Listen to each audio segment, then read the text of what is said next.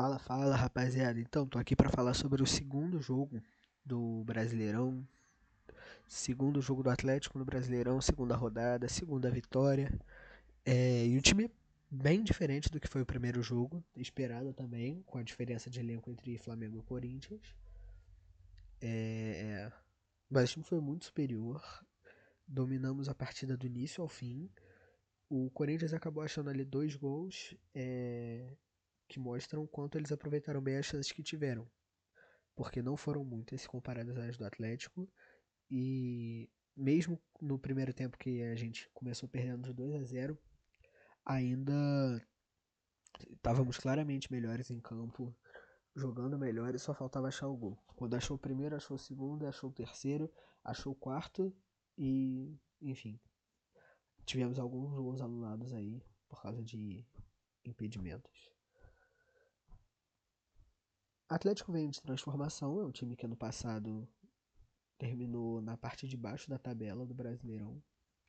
É, esse ano investiram pesado em contratações e no técnico para ver se conseguiam mudar essa situação que já vinha há muito tempo de decepções, já traz decepções. O Atlético não ganha o Mineiro desde o último presidente, não ganhou um Mineiro com sete câmeras.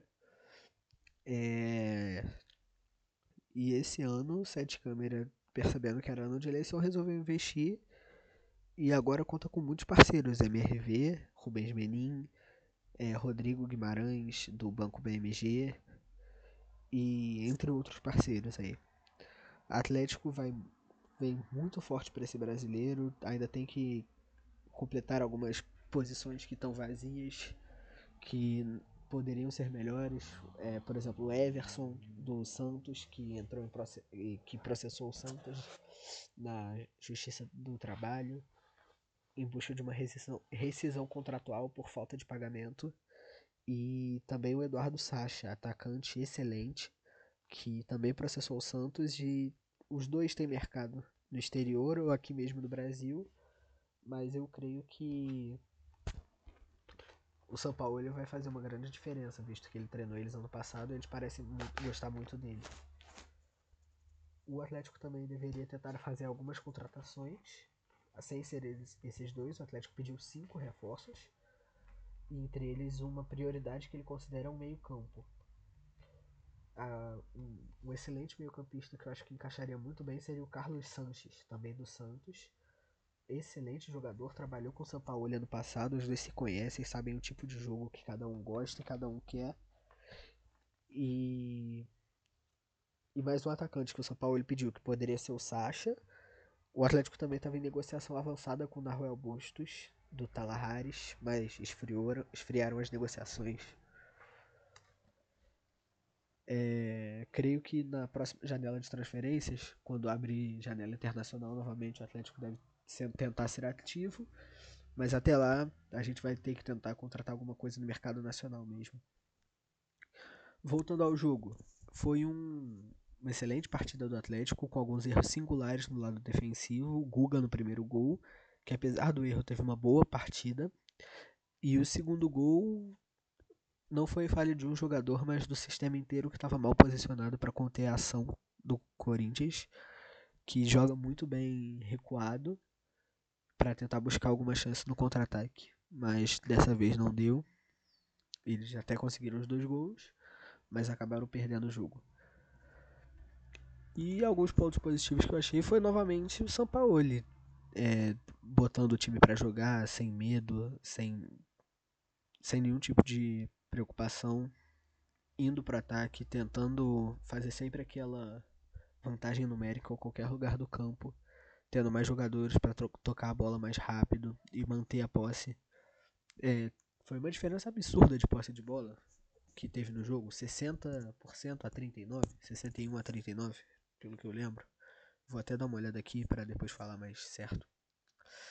É...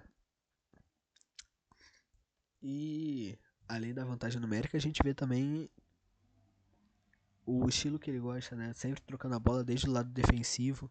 Por isso que, inclusive é por isso que ele pede por mais um goleiro pelo Everson, que ele sabe que tem muita qualidade com os pés. O... A zaga ainda não está 100% segura com esse novo estilo de jogo, porque é muito arriscado em alguns momentos, pode até perder a bola e resultar em uma jogada de gol fácil. Mas cada vez mais a gente vê o time disposto a fazer isso, tentando cada vez mais. Joner Alonso sempre passando muita confiança na zaga, nada passa por ele. E o Hever se reinventando, né? Depois de uma temporada bem ruim com o Flamengo em 2018 e uma temporada bem aquém do time inteiro do Atlético ano passado, esse ano vem se mostrando de extrema utilidade.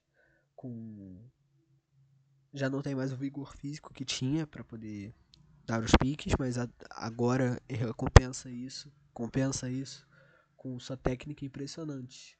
É, tem um lançamento muito bom, é, e é muito inteligente no jogo, sabe onde se posicionar na hora certa. O Atlético. O Atlético nessa partida teve 25 chutes comparados a 7 do Corinthians, 13 a gol comparado a 5. E a posse de bola, eu falei errado, não foi 69 a 30, foi 56 a 44. Ainda assim é uma grande diferença, mas não é tão grande quanto eu achei que tinha sido. E a tendência é que cada vez mais o time siga nessa linha de cada vez mais seguro, cada vez sem, cada vez com menos erros na defesa. A gente viu isso ano passado com o Santos, que cada rodada que passava eles estavam melhores. E é muito provável que a gente veja isso no Atlético esse ano, com uma pequena diferença que o time do Atlético ainda está em formação e tem peças melhores do que no Santos. E ainda, ainda deve chegar mais gente. E o técnico teve três meses de treinamento sem jogo, o que levou ele a fazer com que o levou ele a implantar seu sistema muito bem antes de começarem os jogos. E isso a gente vê claramente, porque normalmente os técnicos costumam ter alguma certa dificuldade. É, costumam ter uma certa dificuldade em implantar seu esquema de jogo nas primeiras partidas. A gente viu isso com o Jorge Jesus, tá vendo isso com o Domenech do Flamengo, que está tentando implantar seu sistema, que já tentou fazer isso nessa segunda rodada e acabou perdendo de Bom, tá perdendo, não acabou o jogo ainda. De 3 a 0 pro Atlético Goianiense. É. É um. É um processo muito difícil um novo técnico se adaptar a um novo time, principalmente quando sua filosofia de jogo é tão diferente à do anterior.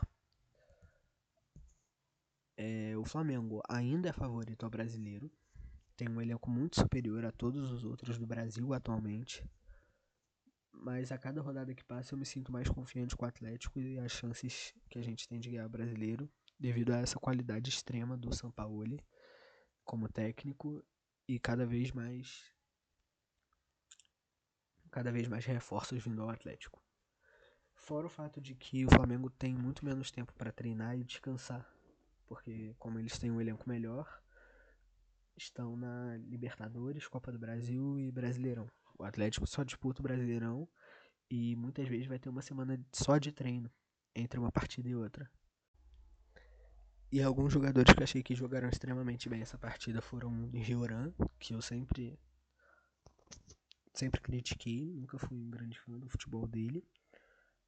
E eu não, francamente, não entendi porque o São Paulo continuava insistindo nele até hoje entrou, jogou muito bem, fez dois gols e, se eu não me engano, ainda deu um passe importante para um gol que foi anulado. É, Savarino, que entrou e também mudou o jogo. Marquinhos estava fazendo um bom jogo, mas o Keno não estava fazendo um bom jogo porque estava jogando pela direita. Assim que o Keno foi para a esquerda, começou a aparecer mais para jogo, até por causa da falta de criação do Guga no primeiro tempo jogou bem, mas não estava criando muitas oportunidades para o Ken. Quando apareceu o Savarino, que se desloca mais pelo campo, ao contrário do Ken, que é mais um jogador de um contra um, a gente começou a ter mais uma oportunidade de ataque pela direita e pela esquerda. Savarino é muito bom, sou um grande fã do futebol dele, acho que é uma das únicas coisas boas que o Dudamel trouxe para o Atlético. É, e também a vontade de, patro de financiarem um time. É,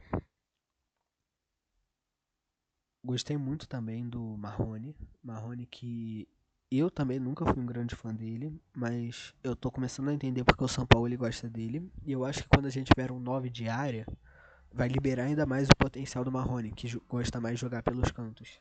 E que é melhor pelos cantos. a gente. Um dos grandes problemas do time é esse. É, não tem um homem de área centralizado que sirva como ponto de referência para os outros jogadores. E isso é uma das coisas que o São Paulo anda pedindo bastante. E. Bom, o Marquinhos, tá, não tem nem o que falar. Craque demais, moleque liso, novinho, cria da base. E tá mais que pronto, assim, pode ser, já pode, por mim, já é o segundo titular na posição do Keno. É, não que tenha muitas outras opções no banco, mas ele tá jogando bem, tá provando a que veio, tá mostrando que merece muito aquela vaga. E algumas outras observações, eu acho que até o final do ano chega uma, uma proposta para ele e pro Alan Franco de fora. Porque eles dois são muito bons. Jogam muito, são craques. O Marquinhos vai chegar, deve chegar uma, alguma proposta de um time grande da Europa como promessa. E aí ele voltaria para o Atlético como empréstimo. Isso é o que eu espero, né? Pode ser para outro time também. E o Alan Franco deveria ir para um time menor da Europa, mas já como titular. Ele joga muito, muito. É aquele tipo de meio campo que pode tanto defender quanto atacar. Vai de uma área outra e sempre procurando o jogo, sempre procurando o jogo. Vai atrás da, da bola, joga muito. Outra peça que eu achei que ia ser mais importante é, pro São Paulo era o Alan. Alan eu pensei que ia ser um dos titulares definitivos, mas parece que não tem esse de time titular com o São Paulo. O Jair fez um excelente jogo, mas eu acho que o Alan dá uma segurança a mais no campo defensivo. O Jair é mais um homem que marca, mas também sai um pouco. O Alan não, o Alan dá aquela segurança, não erra passe, sabe driblar bem quando necessário e vai passando. Vai contribuindo muito para o jogo no sistema defensivo e na criação das jogadas no princípio dela. Não é, por exemplo, como Casares, que é aquele cara que pega a bola, pode driblar um, dois, finalizar a jogada, ou então passar para alguém que tenha, esteja livre. De todo modo, muito, eu gostei muito da atuação dos dois e acho que o Atlético só tende a melhorar quando, com cada vez mais jogos, cada vez mais treinos e cada vez mais oportunidades para jogadores. E também vai dar uma visão melhor para o São Paulo dos grandes adversários. Agora o Atlético está em segundo na tabela, mas isso não significa nada. É,